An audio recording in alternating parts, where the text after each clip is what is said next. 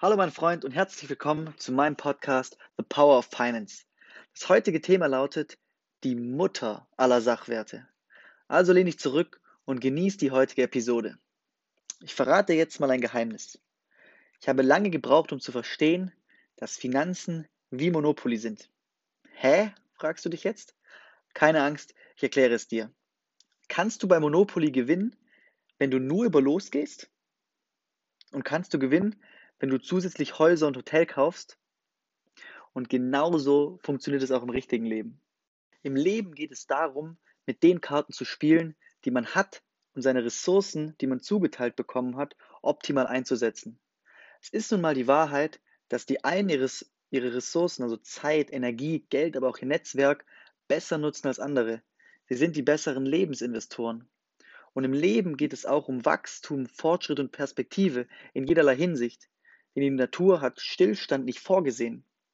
Wer aufgehört hat, besser zu werden, hat aufgehört, gut zu sein, hat ein weiser Mann mal gesagt. Und auch in finanzieller Hinsicht geht es um Wachstum und Fortschritt. Denn das Leben soll ja schließlich jedes Jahr geiler werden. Und dass das mit den klassischen Lösungen schwierig wird, haben wir schon festgestellt. Zum Beispiel mit dem Sparbuch, mit einem Bausparvertrag. Wir müssen also in Sachwerte investieren. Und mit der Anlageklasse der Wertpapiere haben wir den ersten Schritt gemeistert, Geld für uns arbeiten zu lassen. Heute geht es nicht um Wertpapiere bzw. Aktien, sondern um die Mutter aller Sachwerte. Die vermietete Immobilie ist Next Level, Geld für sich arbeiten zu lassen. Immobilien funktionieren dabei wie ein Unternehmen. Man hat einen Unternehmenswert, hat Einnahmen, Ausgaben und am Ende sollten Gewinne dabei rumkommen. Die Immobilie stellt einen Firmenwert dar, der beliehen werden kann. Die zu zahlenden Schuldzinsen und die Rückzahlung werden idealerweise aus den Gewinnen der Firma getätigt. Und durch geschicktes Hebeln versteckter Potenziale, zum Beispiel Einbauküchen, Verbesserung von Bädern und der Energieeffizienz, aber auch möbliertes Wohnen, wird die Ertragskraft der Immobilie gesteigert. Der Cashflow wird somit positiv und der innere Wert, also der Wiederverkaufswert, steigt. Was macht Immobilien aber im Detail, im Detail genauso sexy? Der Mensch hat Bedürfnisse, Grundbedürfnisse, die ein sehr cleverer Mann namens Maslow in einer Pyramide dargestellt hat. Ganz unten befinden sich die physiologischen Bedürfnisse wie Essen, Trinken und Schlafen und direkt danach kommen schon die Sicherheitsbedürfnisse wie Gesundheit und Wohnen.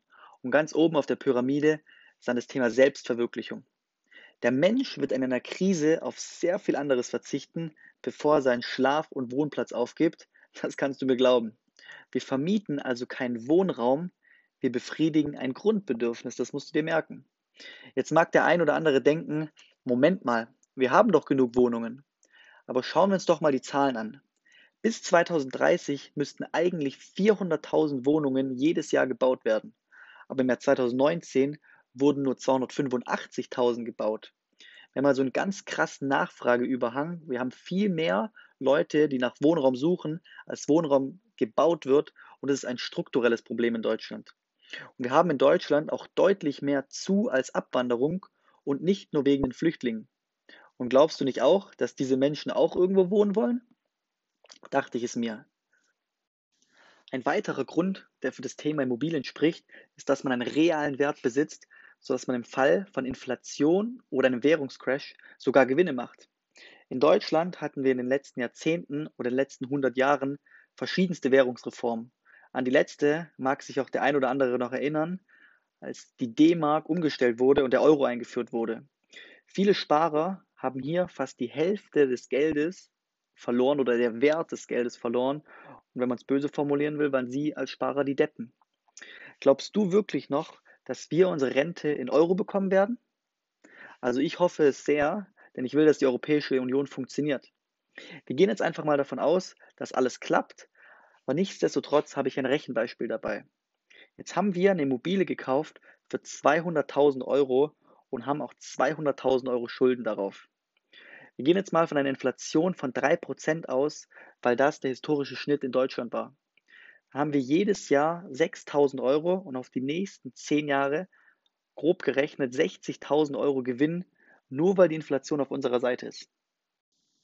Womit wir schon direkt beim nächsten Vorteil angelangt sind. Man kann mit Immobilien Geld investieren, das einem gar nicht gehört. Man kann also sogenanntes OPM, Other People's Money nutzen, also das von der Bank. Und hierbei möchte ich nochmal auf das Thema Schulden eingehen, das Thema gute versus schlechte Schulden. Schlechte Schulden sind all jene Schulden, die ich selbst zurückbezahlen muss. Zum Beispiel, wenn ich mir einen Urlaub kaufe, den ich mir nicht leisten kann. Gute Schulden sind aber solche Schulden, die einen realen Gegenwert haben und die sich teilweise sogar von selbst zurückbezahlen. Und hier möchte ich auch nochmal auf das Thema Eigenheim versus Kapitalanlage eingehen. Denn man braucht beim Eigenheim deutlich mehr Eigenkapital. Es soll ja schön sein und nicht nur wirtschaftlich. Und bei einer Kapitalanlage ist die Wirtschaftlichkeit entscheidend. Die Bank und du sind nun auf einmal auf einer Seite und du bekommst viel bessere Konditionen bei deinem Kredit. Dadurch entsteht eben auch dieser krasse Hebeleffekt bei Immobilien, den du nur deshalb hast, weil du mit fremdem Geld arbeitest. Auf einmal arbeiten eben nicht mehr ein paar hundert Euro im Monat oder vielleicht ein paar tausend Euro insgesamt für dich, sondern sechsstellige Beträge. Man kann auch bei Immobilien aktiv in das Investment eingreifen, hat es also unter Kontrolle. Und mit ein wenig Aufwand und Know-how kann man sowohl das eigene Vermögen steigern, als auch zusätzliche passive Einnahmen generieren. Ein weiterer Vorteil ist, dass der Mieter mitspart. Er setzt sich mit ins Boot und rudert kräftig, kräftig Richtung Ziel. Was haben denn alle restlichen Geldanlagen gemeinsam? Der einzige, der hier bezahlt, ist wer? Genau richtig. Das Ziel sollte also sein, jedes Jahr eine Immobilie zu kaufen und sie zum Selbstläufer zu machen. Und jetzt kommt das Beste. Wir haben nicht nur den Mieter, der sich kräftig ins Zeug legt, sondern auch das Finanzamt auf unserer Seite. Denn die Immobilie ist eine der steuerlich besten Anlagen überhaupt. Alle Aufwendungen, die du hast, kannst du bei der Steuer ansetzen. Die Zinsen, die Verwaltung und die Abschreibung.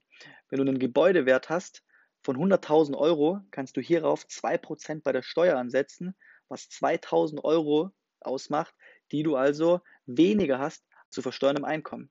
Und der Hammer ist, nach 10 Jahren sind all deine Gewinne, die du bei Immobilien hast, steuerfrei. Also ich meine damit die Gewinne, die du hast, wenn du die Immobilie tatsächlich verkaufst. Zum Vergleich, bei Aktien musst du 25% Kapitalertragssteuer zahlen, plus den Solidaritätszuschlag, plus die Kirchensteuer, falls du noch in der Kirche bist. Und den letzten Punkt habe ich noch dabei, denn Schulden disziplinieren dich auch noch.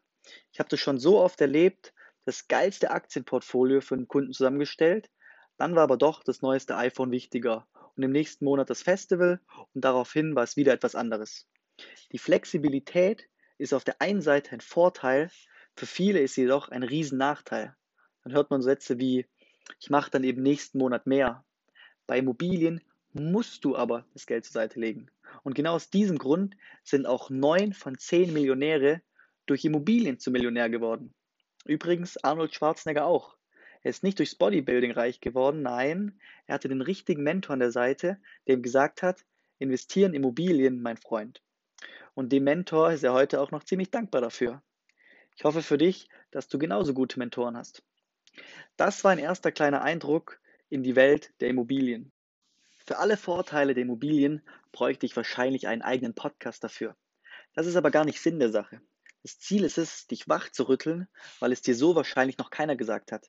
Genau deshalb habe ich ja The Power of Finance gegründet, dass du mal wirklich prüfst, was für dich am meisten Sinn macht. Und übrigens, ich erzähle dir hier nicht irgendein Theoriewissen, ich habe das Ganze für mich schon zweimal so angewendet und es war sicherlich nicht das letzte Mal. Wenn du jetzt richtig motiviert bist, auch in den Genuss einer vermieteten Immobilie zu kommen, aber keine Ahnung hast, wie du es anstellen sollst, habe ich gute Nachrichten für dich. Lass uns gerne gemeinsam einen Plan schmieden, wie du alle Vorteile einer Kapitalanlage für dich nutzt und gleichzeitig für jede Herausforderung eine passende Lösung bekommst. Das war's für heute. Bis zum nächsten Mal. Dein Tobias.